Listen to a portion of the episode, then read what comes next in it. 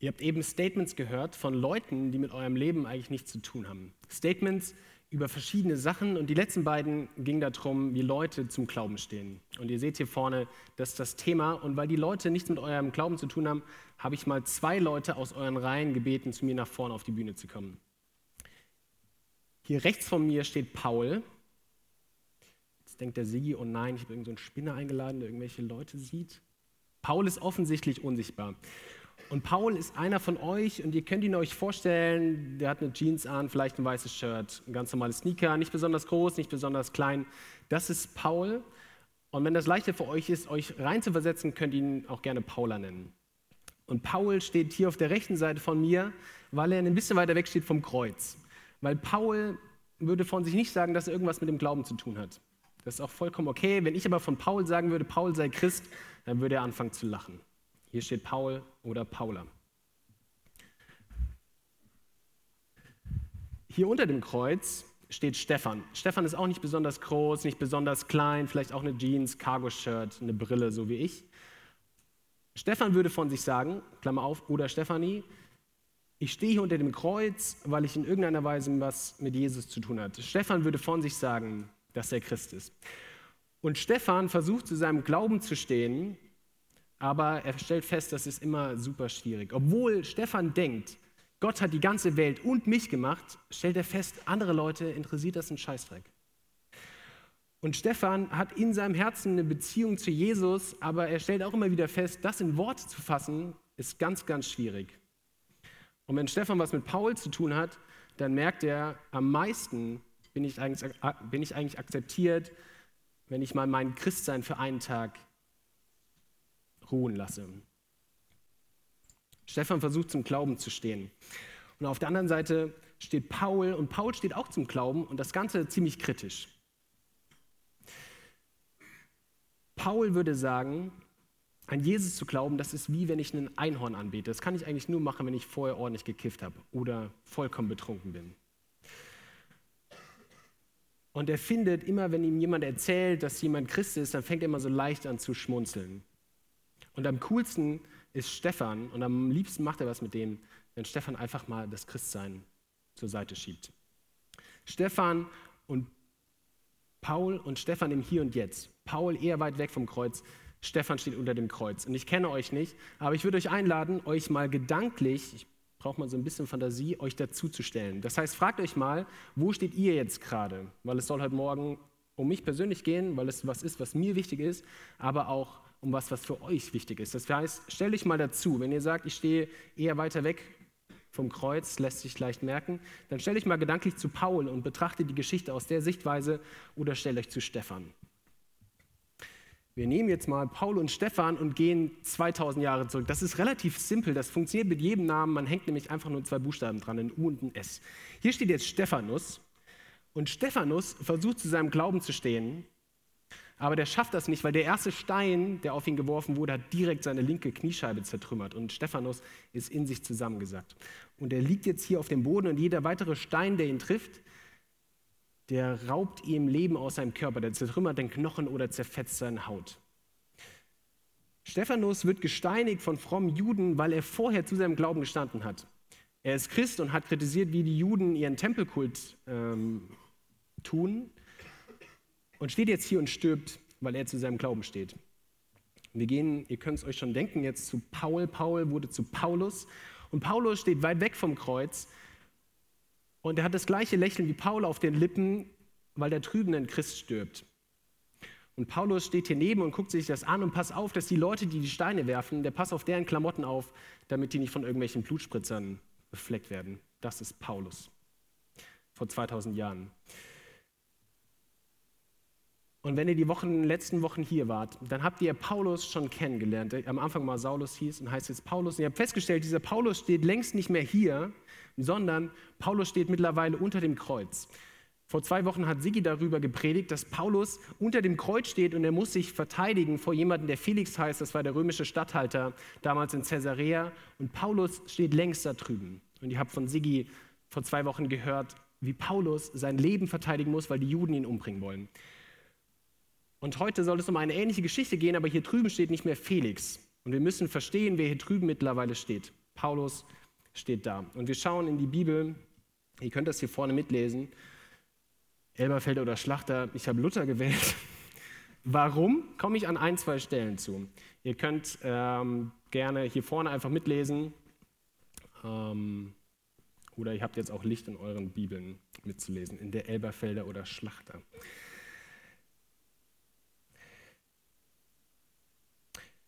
Da steht nicht mehr Felix, sondern Apostelgeschichte 24, 27 steht. Als aber zwei Jahre um waren, kam Porcius Festus als Nachfolger des Felix. Felix aber wollte den Juden eine Gunst erweisen und ließ Paulus gefangen zurück. Dieser Antonius Felix muss abdanken. Der Hintergrund war, es gab zwischen den Heiden und den Juden Streit in Caesarea und Felix hat es nicht hinbekommen, den zu klären. Und sein Nachfolger heißt Porcius Festus und der war scheinbar auch ein besserer und kompetenterer Statthalter. Der zwischen 60 und 62 war der in Caesarea Statthalter. Das heißt, von den Juden da, um für Recht und Ordnung zu, suchen, zu sorgen. Der war ein besserer Statthalter, aber der konnte mit allem, was irgendwie was mit Gott zu tun hat, nicht so viel anfangen. Weder bei den Juden und erst recht nicht bei den Christen. Und die Juden, die versucht hatten, Paulus umzubringen, die denken sich jetzt, ah ja, das hat bei dem Felix nicht so geklappt. Jetzt ist ja jemand Neues da. Wir gehen wieder hin und klagen nochmal Paulus an, weil sie ihn immer noch tot sehen wollen und wollen, dass er nach Jerusalem geschickt wird, um ihm auf dem Weg dorthin abzumurksen. Paulus muss sich also wieder vor Gericht verantworten. Und wir lesen Apostelgeschichte 25, Vers 11. Da sagt Paulus, habe ich aber Unrecht getan oder todeswürdig gehandelt, so weigere ich mich nicht zu sterben. Ist aber nichts an dem, wessen sie mich verklagen, so darf mich ihnen niemand preisgeben. Und er sagt ja in einem wichtigen Satz, ich rufe den Kaiser an. Paulus ist bereit, für mögliche Verbrechen, die er überhaupt nicht begangen hat, einzustehen. Der geht sogar so weit und sagt, ihr habt ja eigentlich nichts in der Hand, aber wenn ich was gemacht hätte, dann wäre ich bereit dafür zu sterben. Und irgendwann denkt er sich aber, meine Reise von Gott soll sowieso Richtung Rom gehen. Ich habe keinen Bock mehr auf den ganzen Scheiß, weil die haben eh nichts gegen mich in der Hand. Und sagt dann den wichtigen Satz, ich rufe den Kaiser an.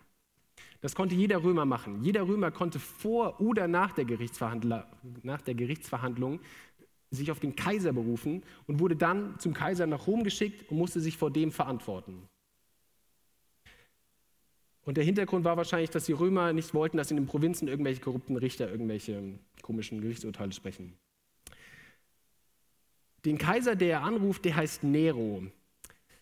In eurer Generation, ich bin ja wahrscheinlich schon so ein Tick älter, in meiner Generation gab es was, das hieß eine CD. Das ist quasi eine Cloud, die man versucht auf so eine runde Scheibe zu drücken. Das war eine CD. Und Manche von euch erinnern sich noch daran, es gab so ein Programm, das war relativ bekannt, das hieß Nero Burning Rom. Das war so ein, ähm, so ein Wortspiel und spielte darauf an, der Kaiser, wo Paulus jetzt hin möchte, das ist Kaiser Nero, der ist in Rom. Und Kaiser Nero, neben dem, dass er zig Hunderte, vielleicht auch Tausende Christen umgebracht hat und als Kreuz hat nageln lassen, wollte irgendwann sich einen Palast bauen mitten in Rom. Das Problem war, das war ein bisschen zugebaut und deswegen hat er das selbst einfach mal angezündet, seine eigene Stadt.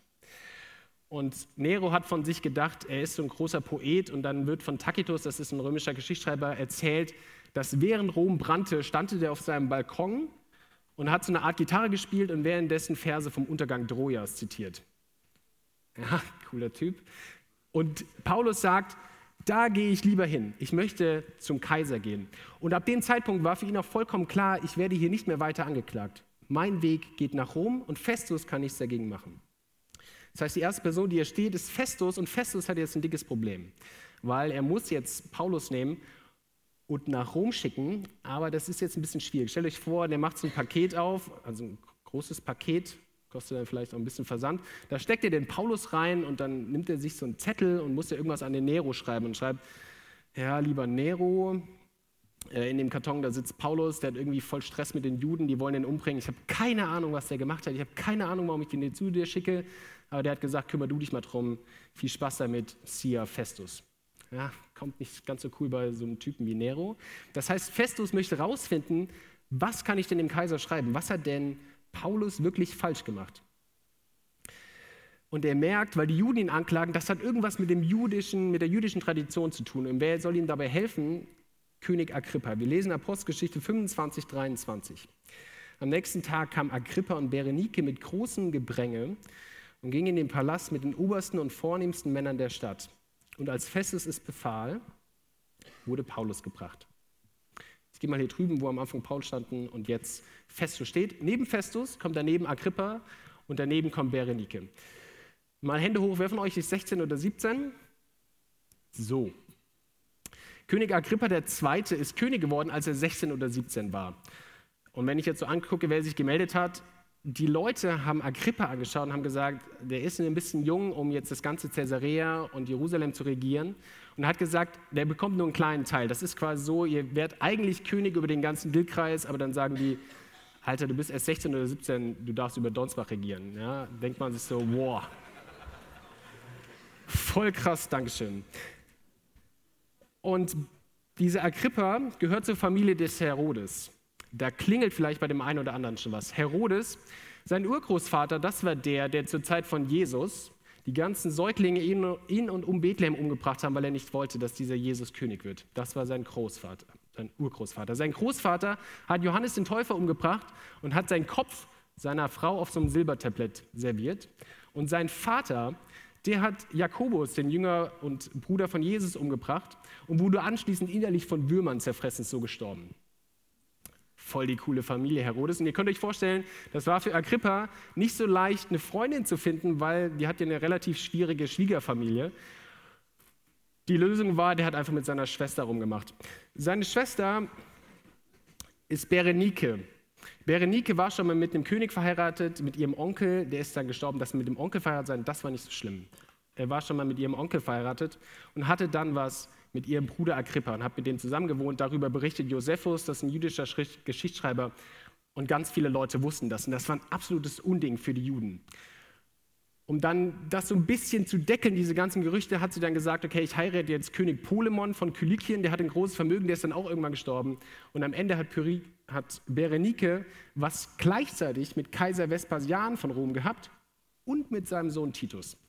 Okay, ihr seht schon, wer hier steht, Agrippa und Berenike und Festus, die sind schon auch irgendwie, ich sag's mal positiv, das sind auch spannende Leute, würde man wahrscheinlich sagen. Und ich habe Luther gewählt, weil bei Luther stolpert man, wenn man noch so jung ist wie wir, manchmal über so Worte, wo man denkt, Alter, was heißt das denn? Da oben steht, mit großem Gepränge kamen die dahin. Das griechische Wort, was dahinter steht, ist Fantasia. Da hört man schon raus, Fantasie. Die haben wahrscheinlich ihr coolsten Bling-Bling angezogen, ihre tollsten, buntesten, schicksten Sachen und sind da hingekommen. Das heißt, wenn ihr irgendwann mal auf einem Date seid, egal mit einer Frau oder mit einem Mann, sagt ihr, Alter Nils, dein Gepränge, was du heute anhast, ist super nice. Das hat bei meiner Frau auch äh, funktioniert, so habe ich die kennengelernt. Und wir sind jetzt verheiratet, ich habe genau das zitiert. Und das muss man sich vorstellen. Das heißt, hier kommen Festus und Agrippa und Berenike und die Obersten der Stadt, Militärführer und der Bürgermeister, kommen hier hin mit ihren schicksten Sachen. Und auf der anderen Seite steht Paulus. Und Paulus ist ja in unserer Vorstellung immer irgendwie so ein Superheld. Also der hat ja so ein leichtes Leuchten immer um sich rum, weil der so cool ist. Aber Paulus kommt aus zwei Jahren Gefangenschaft raus. Das heißt, er hat weder gut ausgesehen noch gut gerochen. In 1. Korinther 10 lesen wir über Paulus. Seine Briefe, sagen sie, die wiegen schwer und sind stark, aber wenn er selbst anwesend ist, ne, das kommt erst gleich, wenn er selbst anwesend ist, ist er schwach und seine Rede kläglich. Und aus dem zweiten Jahrhundert, das ist noch relativ nah am Neuen Testament dran, gibt es eine sogenannte Acta Pauli. Das ist nicht in, in der Bibel, steht das drin, aber es ist eine relativ verlässliche Quelle darüber, wie Paulus ausgesehen hat. Da steht Paulus, ein Mann klein von Gestalt, mit kahlem Kopf und krummen Beinen, in edler Haltung, mit zusammengewachsenen Augenbrauen und ein klein wenig hervortretender Nase, voller Freundlichkeit. Der steht jetzt da. Also das ist Paulus. Und Paulus zeichnet sich nicht dadurch aus, dass er genauso viel Bling-Bling anhat oder dass er genauso viel Macht hat, sondern Paulus steht einfach hier in seinen Gefängnisklamotten. Und wir lesen am Ende, spricht er von seinen eigenen Fesseln. Das heißt, er steht hier gefangen in Fesseln. Und das ist unser Setting für heute Abend. Und bleibt immer noch dabei, stellt euch zu einer Seite dazu, weil das hilft manchmal, eine unterschiedliche Perspektive einzunehmen. Stellt euch hier hin, wenn ihr sagt, ihr steht ein bisschen weiter weg persönlich vom Kreuz. Stellt euch hier hin, wenn ihr sagt, ihr steht eher bei Paulus mit unter dem Kreuz. Und wir lesen Apostelgeschichte 26, das ist der, das ist der Bibeltext für heute. Apostelgeschichte 26, 4 bis 8. Paulus hatte den König begrüßt und jetzt fängt er an zu reden. Mein Leben von Jugend auf, wie ich es von Anfang an unter meinem Volk in Jerusalem zugebracht habe, ist allen Juden bekannt, die mich von früher kennen, wenn sie es bezeugen wollten. denn nach der strengsten Richtung unseres Glaubens habe ich gelebt als Pharisäer. Und nun stehe ich hier und werde angeklagt wegen der Hoffnung auf die Verheißung, die unseren Vätern von Gott gegeben ist. Auf sie hoffen die zwölf Stämme unseres Volkes, wenn sie Gott bei Tag und Nacht beharrlich dienen. Wegen dieser Hoffnung werde ich, o König, von den Juden beschuldigt. Warum wird das bei euch für unglaublich gehalten, dass Gott Tote auferweckt? Was macht Paulus hier ganz am Anfang seiner Rede? Paulus sagt, ich bin einer von euch. Ich sitze zwar hier auf der Anklagebank und muss mich schon wieder für irgendwas verantworten, aber seit meiner Kindheit bin ich Jude und ich bin einer von denen, die mich anklagen. Und nicht nur, dass er Jude ist, sondern er ist Pharisäer. Das heißt, es ist diese ultrastrenge Richtung der Juden, die sich sehr gut auf die Gesetze verstanden. Und Paulus hatte den besten pharisäischen Lehrer Gamaliel, unter den hat er ähm, gelebt und gelernt. Paulus sagt, ich bin einer von euch. Und als Pharisäer habe ich nach genau dem gleichen gesucht wie ihr. Ich hatte nämlich eine Hoffnung in mir drin. Und in Jesaja 25, Vers 8, da steht, er wird den Tod verschlingen auf ewig. Das ist jetzt aus dem Alten Testament. Und Gott der Herr wird die Tränen von allen Angesichtern abwischen und wird aufheben die Schmach seines Volkes in allen Landen. Denn der Herr hat gesagt. Paulus sagt, ich habe genau die gleiche Hoffnung wie jeder einzelne Jude, der in diesem Land lebt, von dem ganz viel im Alten Testament steht. Ich habe die gleiche Hoffnung. Und Hoffnung ist dieser Blick in die Zukunft, der darauf hofft, dass das kommt, was kommt, gut wird. Und das ist eine, wenn nicht vielleicht die stärkste Antriebskräfte für Menschen. Ich spiele leidenschaftlich gerne Fußball. Das läuft manchmal gut, das läuft manchmal nicht so gut. Wir haben neulich ein Derby gehabt, wir haben ultra scheiße gespielt. Äh, und wir lagen zur 70. Minute, lagen wir 3-1 hinten. Und unser Spiel war einfach schlecht und dann ist noch jemand mit Gelbrot vom Platz geflogen und ab dem Zeitpunkt war für uns klar, okay, wir dürfen jetzt hier nur nicht untergehen, aber Hoffnung war nicht da. Und dann ist was passiert, das würde man im American Football Momentum Shift nennen. Das ist der Moment, wo Hoffnung in dich selbst oder deine Mannschaft zurückkommt und bei dem anderen irgendwie weniger wird. Wir haben es nämlich geschafft, so ganz glücklich so ein Gurkentor zu machen, so ein 2-3. Und in dem Moment war unser Laufstil ein anderer. Man hat gemerkt in den Gesichtern der Leute, jetzt verändert sich was, weil wieder Hoffnung da ist, dass wir das Ding noch gewinnen können. In Unterzahl, auf einem fremden Platz, aber wir können das vielleicht noch gewinnen. Und wir haben es geschafft, es dann am Ende in der 94. Minute, wie auch immer, zu gewinnen. Es ist relativ trivial, die Hoffnung beim Fußball zu gewinnen, aber Hoffnung ist ganz tiefgreifend. Worauf hoffst du? Hoffst du vielleicht auf Glück? Hast du die Hoffnung auf Reichtum? Hast du die Hoffnung auf die große Liebe oder hast du Hoffnung auf Berühmtheit? Und Paulus sagt, jeder Jude, wenn er Tag und Nacht arbeitet, sehnt sich nach einer Hoffnung. Und ich stehe hier und muss mich verantworten, obwohl ich euch sage, das ist doch längst wahr geworden, worauf ihr hofft. Im Alten Testament gibt es so viele Stellen, die auf eine Person hinweisen, das würde man den Messias nennen, den Messias, und sagt, Jesus Christus ist schon auf der Welt gewesen.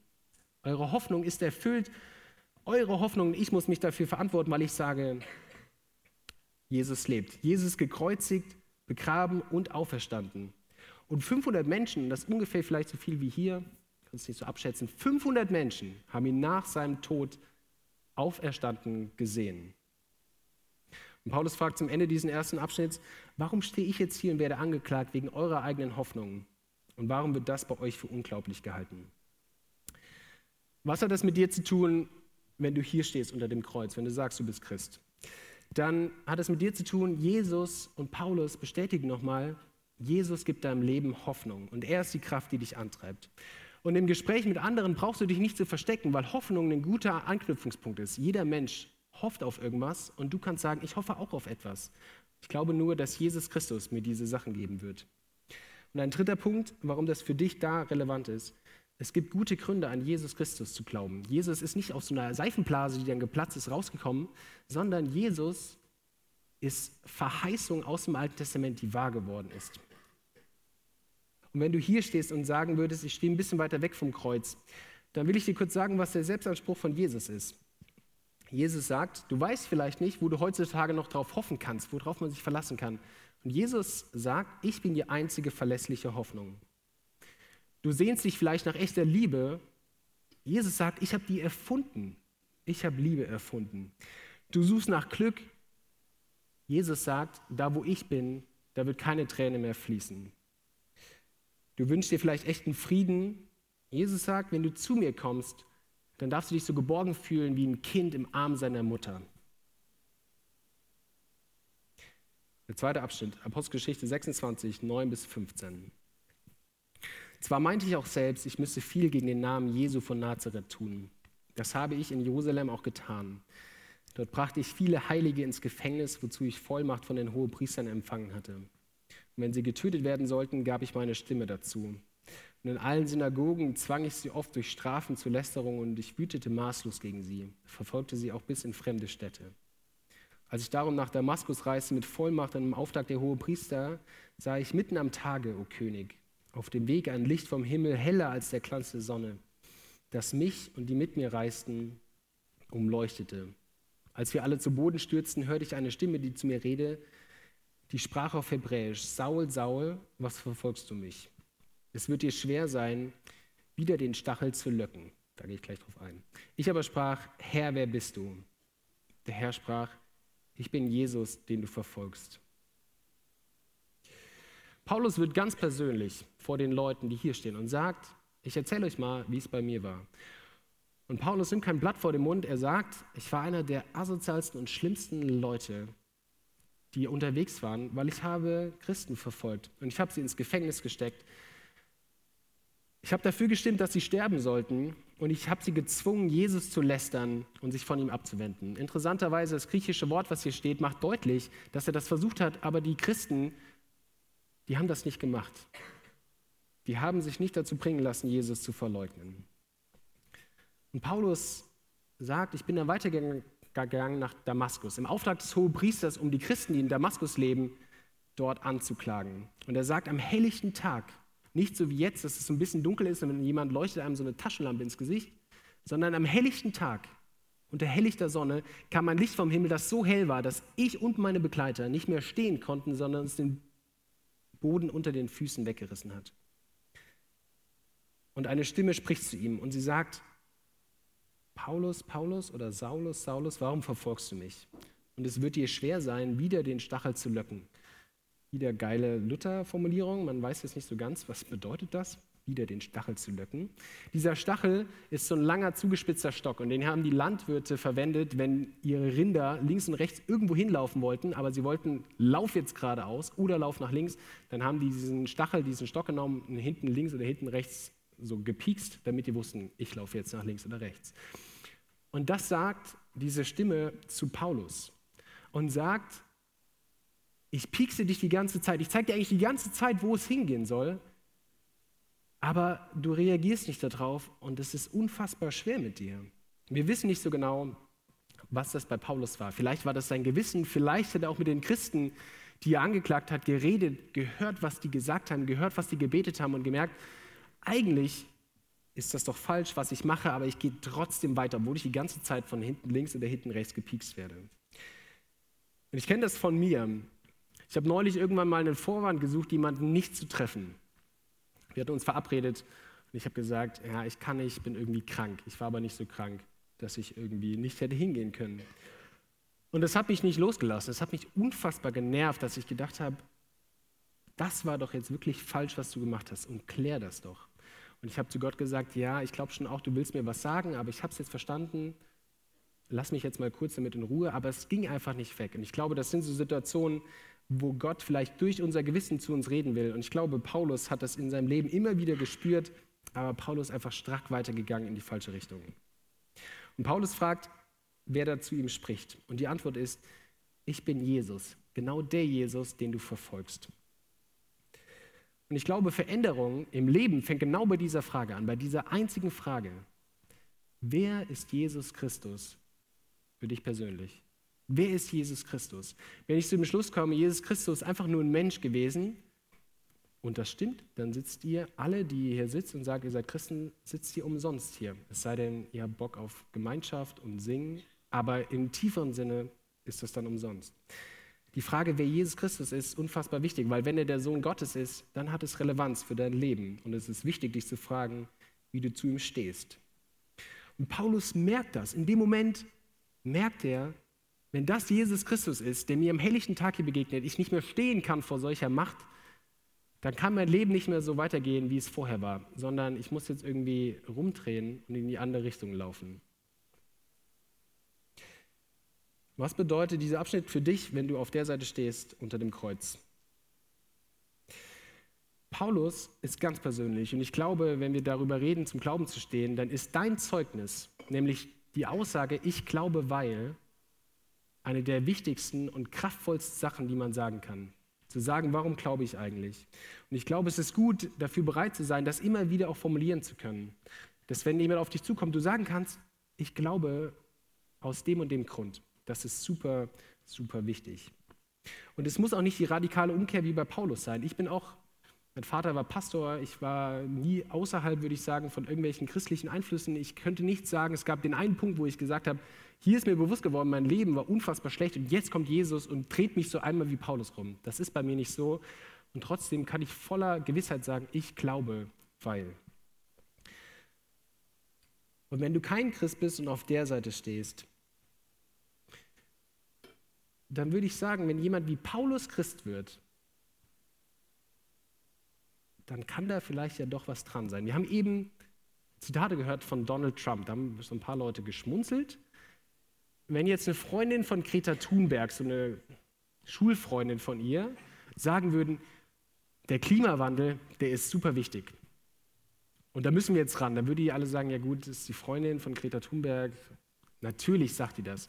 Wenn irgendwann Donald Trump sagt, alles, was ich bisher über Klimawandel gesagt habe, das war ganz schön falsch, das ist das Wichtigste, was wir machen können.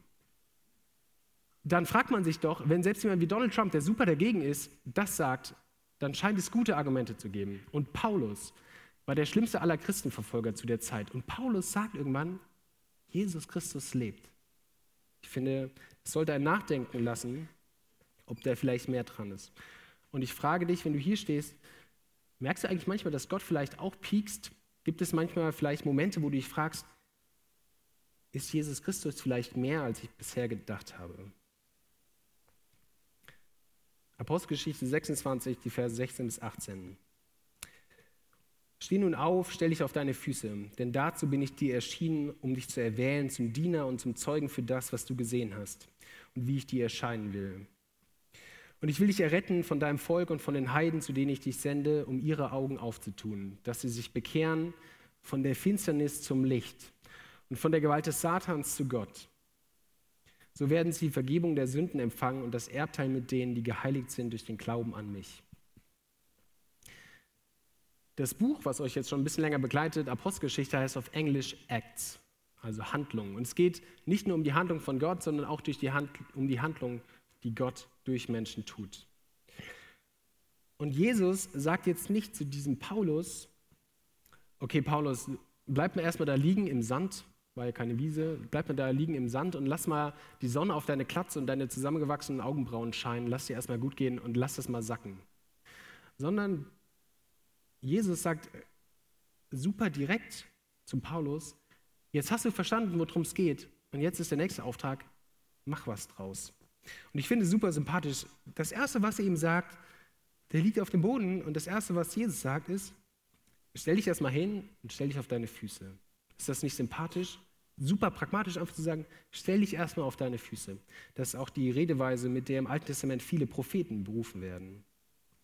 Und er sagt ihm dann, ich werde dich zum Diener und zum Zeugen machen. Das hört sich so im christlichen Sprachgebrauch vollkommen entspannt an. Ja, ich bin jetzt Diener, ja, ich bin jetzt Zeuge. Aber man muss sich vorstellen, Paulus ist ja vorher mit höchster Autorität durchs Land gereist. Er war sein eigener Herr in Sachen, der hatte quasi so eine Ich-AG, so eine kleine GmbH in Sachen Christenverfolgung. Und jetzt wird ihm gesagt, du wirst jetzt mein Diener und mein Zeuge. Und was ein Diener macht, der macht nicht mehr das, was ihm am besten gefällt, sondern ein Diener handelt in einem Auftrag von jemandem. Und wenn Paulus sich in den Briefen, die er schreibt, vorstellt, dann sagt er immer, ich bin Paulus, Apostel für Jesus Christus. Paulus wird zum Diener und zum Zeuge. Und Jesus sagt ihm quasi schon voraus, das, was ihm jetzt ständig blüht, er muss sich ständig verantworten für das, was er glaubt. Und Paulus ist ein Zeuge für Jesus. Ich bin Pastor worden, falsch. Ich studiere Theologie, um Pastor zu werden, weil Jesus mich berufen hat. Ich saß ungefähr da so in der dritten Reihe. Ich habe ziemlich geweint in der Situation und musste nachher noch Kollekte einsammeln. Es war ein Fernsehgottesdienst, war ein bisschen komisch. Und im Nachhinein haben mich Leute gefragt, was motiviert dich eigentlich, Theologie zu studieren oder Pastor zu werden? Und ich habe dann immer gesagt, mich motiviert eigentlich nichts, das zu machen. Ich habe nur irgendwann an meinem Leben festgestellt, jetzt ist der Punkt, wo ich Jesus sagen muss, wenn das stimmt, alles mit dir, dann möchte ich das machen, was du mir sagst, was ich tun soll. Und hätte Jesus mir gesagt, verkauf Currywurst Pommes in irgendeinem Kiosk in Donsbach, dann würde ich jetzt in Donsbach stehen und würde da Currywurst Pommes verkaufen. Und würde aber auch denken, das ist der Auftrag, den Gott an mich äh, gegeben hat. Das heißt, Diener oder Zeuge zu sein, heißt, auf das zu hören, was Jesus dir sagt und nach seinem Plan zu handeln.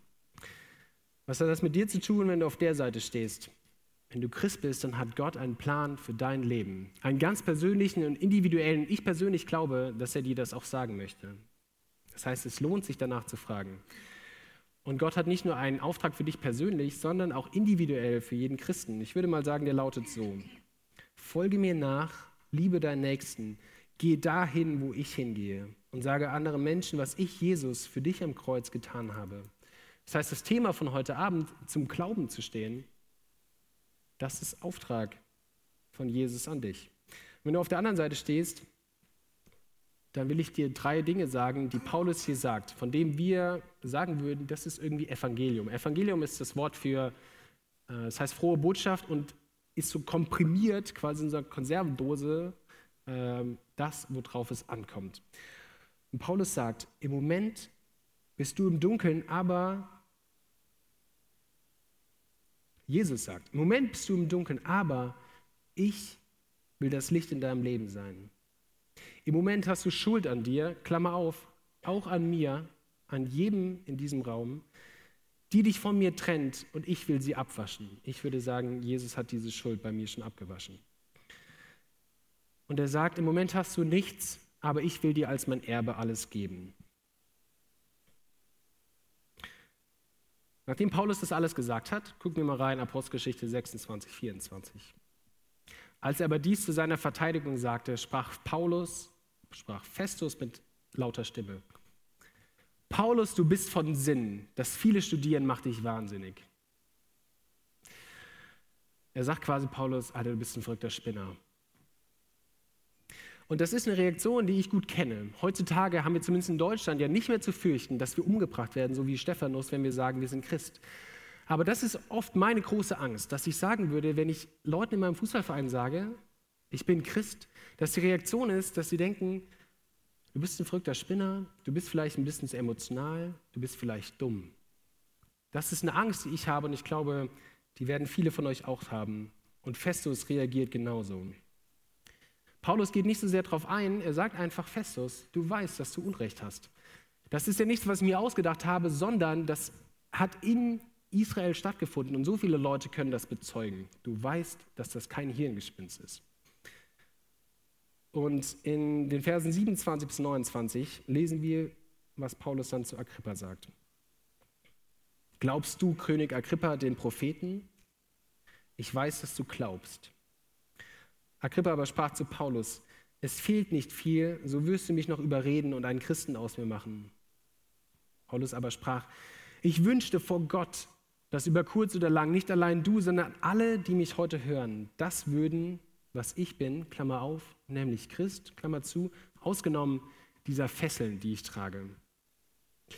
Dieses Licht, was man hier vorne sieht, war auf Paulus drauf, weil er war der Angeklagte, aber das hat sich längst gedreht. Dieses Spotlight ist rübergewandert und ist jetzt mitten auf Agrippa drauf. Weil Paulus sagt, Agrippa, du sagst, du bist Jude, du sagst, du glaubst den Propheten, dann musst du eigentlich sagen, ich werde Christ. Und man merkt, Agrippa ist von dem, was Paulus sagt, und er hat ja vorher nichts mit Christentum zu tun, zutiefst betroffen. Und er fragt, Paulus fragt ihn direkt, wie stehst du jetzt zum Glauben? Und Agrippa weicht relativ geschickt rhetorisch aus. Er kann ja auch nicht sagen, ich glaube das nicht, weil dann hat er alle Juden gegen sich. Er kann auch nicht sagen, ich glaube das, weil dann müsste er sagen, er ist Christ. Das heißt, er stellt so eine komische Gegenfrage, aber Agrippa ist betroffen. Weil die Frage, wie stehst du zum Glauben, egal ob du sagst, ich stehe kritisch zum Glauben oder ich sage, ich stehe zu meinem Glauben an Jesus, das macht betroffen. Und Paulus macht zum Ende deutlich, sein Ziel ist, dass jeder Mensch Christ würde. Ich komme zum Schluss und fasse nochmal zusammen. Was hat das Gehörte mit dir zu tun? Ich habe versucht, das aufzusplitten, weil ich glaube, das wird uns gerecht in unserer Lebenswirklichkeit, weil wir nicht alle gleich sind. Wenn du hier drüben stehst und du stehst unter dem Kreuz, dann ist die Frage für dich, wie stehst du zu deinem Glauben? Zu seinem Christsein zu stehen erfordert oft Mut. Das kenne ich von mir selbst. Das ist nicht immer leicht. Und ich sage dir, du brauchst dich nicht zu verstecken, weil deine Hoffnung ist so unfassbar mächtig in Jesus Christus. Und Hoffnung ist ein guter Anknüpfungspunkt, weil jeder Mensch auf irgendwas hofft. Und am besten gelingt das mit deinem Zeugnis, mit der einfachen Aussage, ich glaube, weil. Und Jesus fordert dich wie Paulus heraus, für Jesus zu leben und zu handeln. Und was hat es mit dir zu tun, wenn du ein bisschen weiter weg vom Kreuz stehst? Dann ist für dich die Frage, wie stehst du eigentlich zu keinem Glauben? Die Botschaft von Jesus fordert dich heraus, dich zu fragen, was das alles mit Jesus, das, was Paulus erlebt hat, mit dir persönlich macht. Und wenn jemand wie Paulus am Ende sagt, ich glaube an Jesus Christus, dann sollte es zum Nachdenken bringen. Deswegen schließe ich damit mit dieser einfachen Frage, die Paulus am Ende auch König Agrippa stellt, glaubst du?